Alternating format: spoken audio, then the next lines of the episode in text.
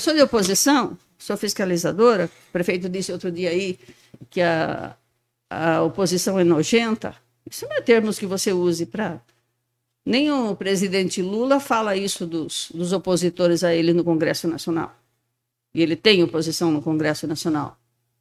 E fala oposição nojenta, ele não quer ser fiscalizado, ele tem o que esconder. Quantos apartamentos, quantas casas o prefeito vai entregar até o final do mandato que a senhora Se entregar alguma coisa é do governo Lula, do programa Minha Casa Minha Vida, que eu ajudei a construir, eu como deputada. E que agora o governo Lula já divulgou que vai abrir novas, novos contratos para Minha Casa Minha Vida para famílias mais carentes, para idosos, para deficientes, para pessoas em, mora, em, moradia de risco e, e, ocupações irregulares, serão priorizados os mais pobres. Que no governo Bolsonaro isso acabou, só financiou para pessoas acima de 3 a 10 salários mínimos. E os projetos habitacionais do Manga não tem um tijolo assentado até hoje. Era o mega, super, hiper projeto habitacional da, maior da, do Brasil, da América Latina, que ele anunciou. E, e, isso foi um, como é que se diz, um dos projetos que levou à vitória do prefeito Manga. Os projetos habitacionais dele não saíram no papel. Da redação do Jornal Zenorte, eu sou Adriano Castor e nesse episódio do podcast de hoje vamos falar a respeito da vereadora Yara Bernardi, que participou da live das 10 na última segunda-feira aqui no Jornal Zenorte. A vereadora falou a respeito de fiscalizações na área da educação, falou a respeito também da denúncia no Ministério Público, criticou o prefeito Rodrigo Manga de chamar a oposição de nojento, também falou a respeito do documento que foi suprimido através de um requerimento que ela realizou na Câmara dos Vereadores de Sorocaba. Hoje é quarta-feira, dia 15 de março de 2023.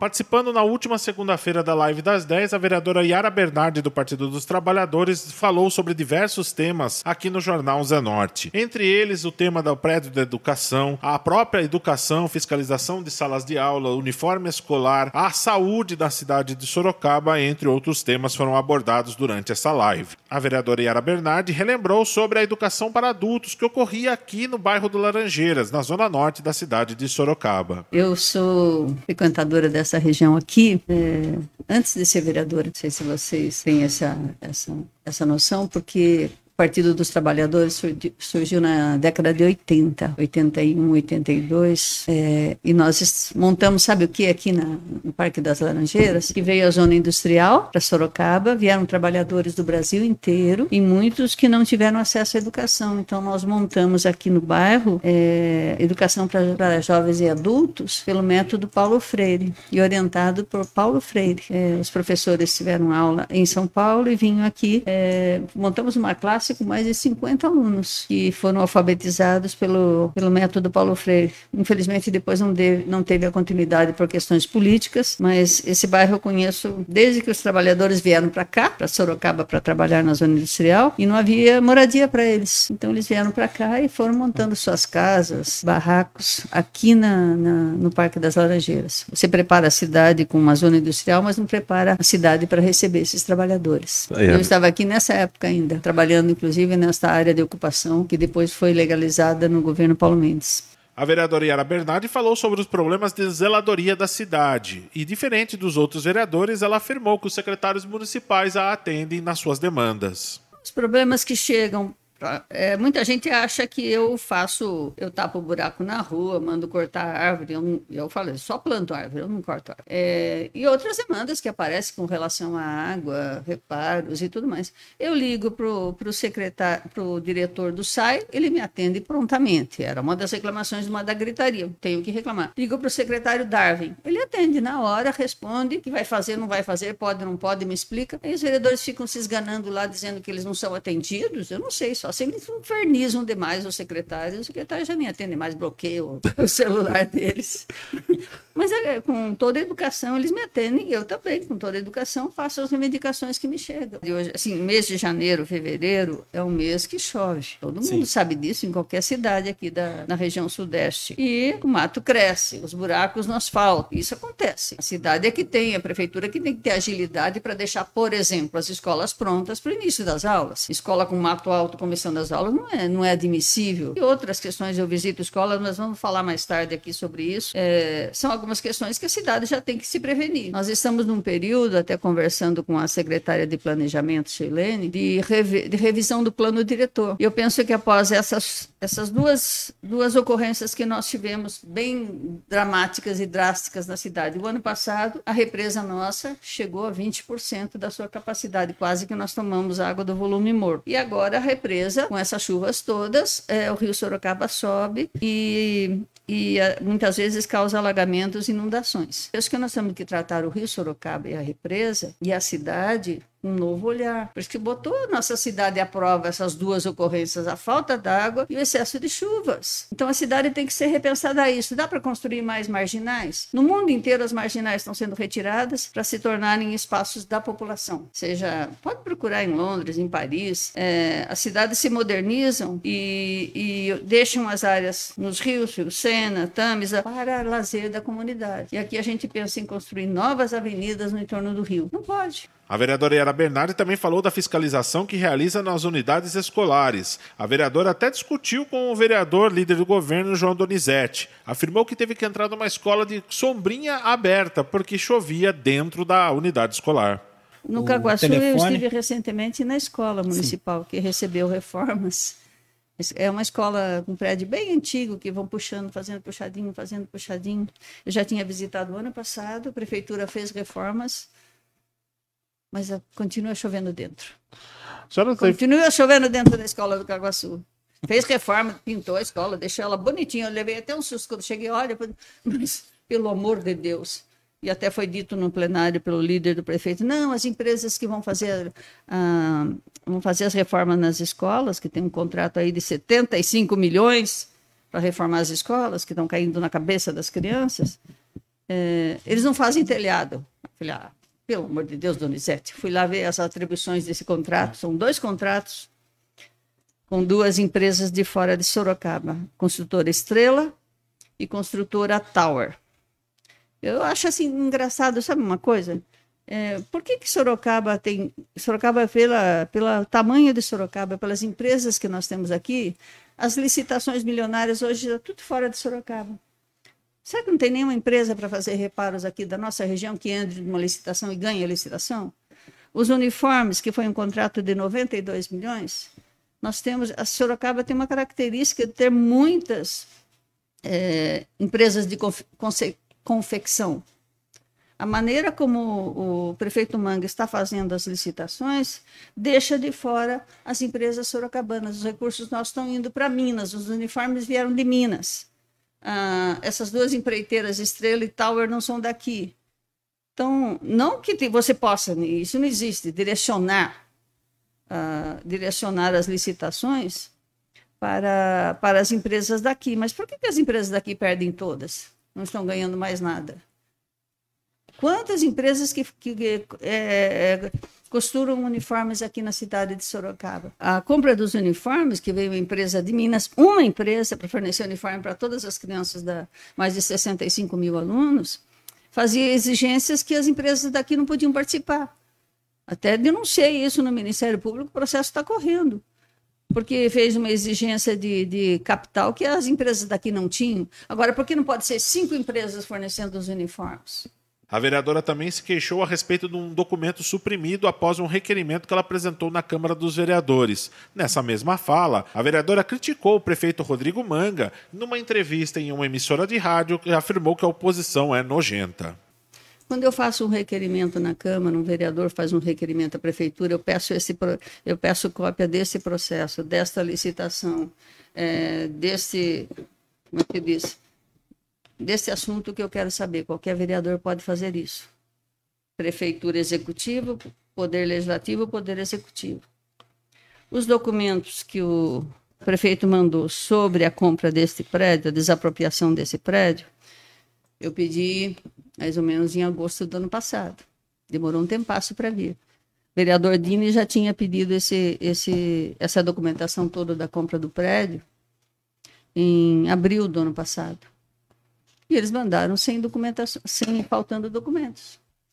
Aquilo que me, aquilo que me dava, é, como é que se diz, a possibilidade de comparar preços, vieram faltando, mandou o documento faltando faltando, tira, faltaram, como é que você fala, páginas do processo.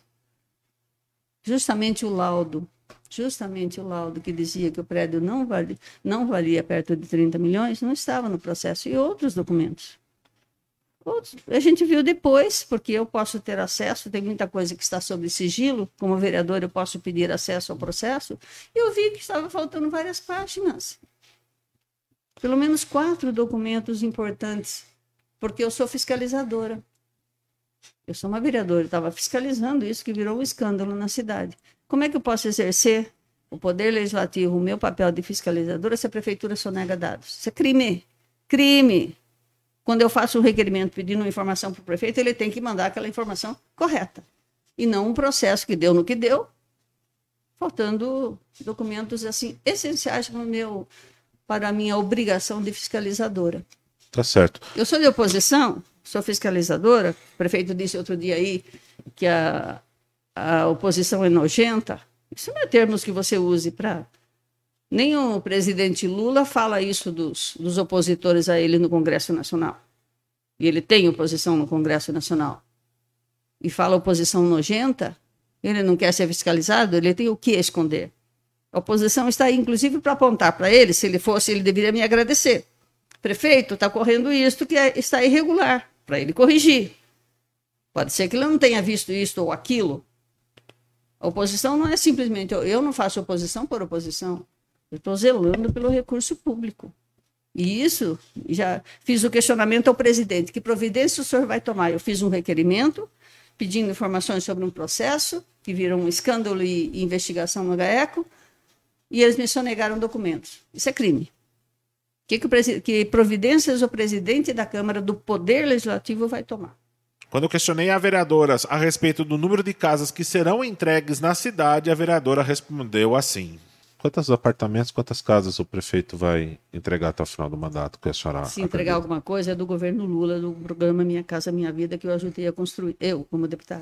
E que agora o governo Lula já divulgou que vai abrir novas, novos contratos para Minha Casa Minha Vida, para famílias mais carentes, para idosos, para deficientes, para pessoas em, mora, em, moradia de risco e, e ocupações irregulares, serão priorizados os mais pobres. Que no governo Bolsonaro isso acabou, só financiou para pessoas acima de 3 a 10 salários mínimos. E os projetos habitacionais do Manga não tem um tijolo assentado até hoje. Que era o mega, super, hiper projeto habitacional da, maior da, do Brasil, da América Latina, que ele anunciou. E, e, isso foi um, como é que se diz, um dos projetos que levou à vitória do prefeito Manga. Os projetos habitacionais dele não saíram no papel. Faz piquenique lá, faz um encontro de 8 mil pessoas no SIC, não tem um tijolo assentado até hoje. E as pessoas me cobram na rua, Dona Yara, as casinhas, Dona Yara, os apartamentos pessoas nem sabem que vão ter que passar, a maioria delas, pelo uhum. mercado financeiro.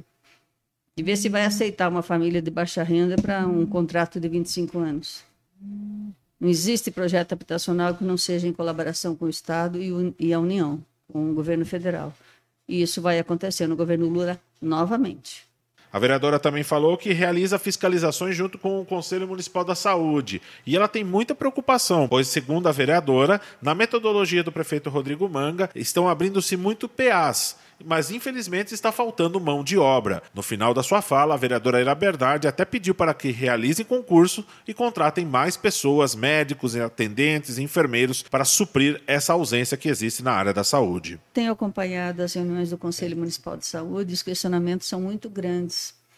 Ainda continuam é, as filas e o modelo da cidade de Sorocaba que eu acho assim dramático não se constrói mais unidades básicas de saúde. É uma unidade básica de saúde que o cidadão tem que procurar para entrar numa rede para qualquer tipo de tratamento, até um tratamento mais dramático, mais drástico, que seria de terciário num hospital, um tratamento do câncer, por exemplo.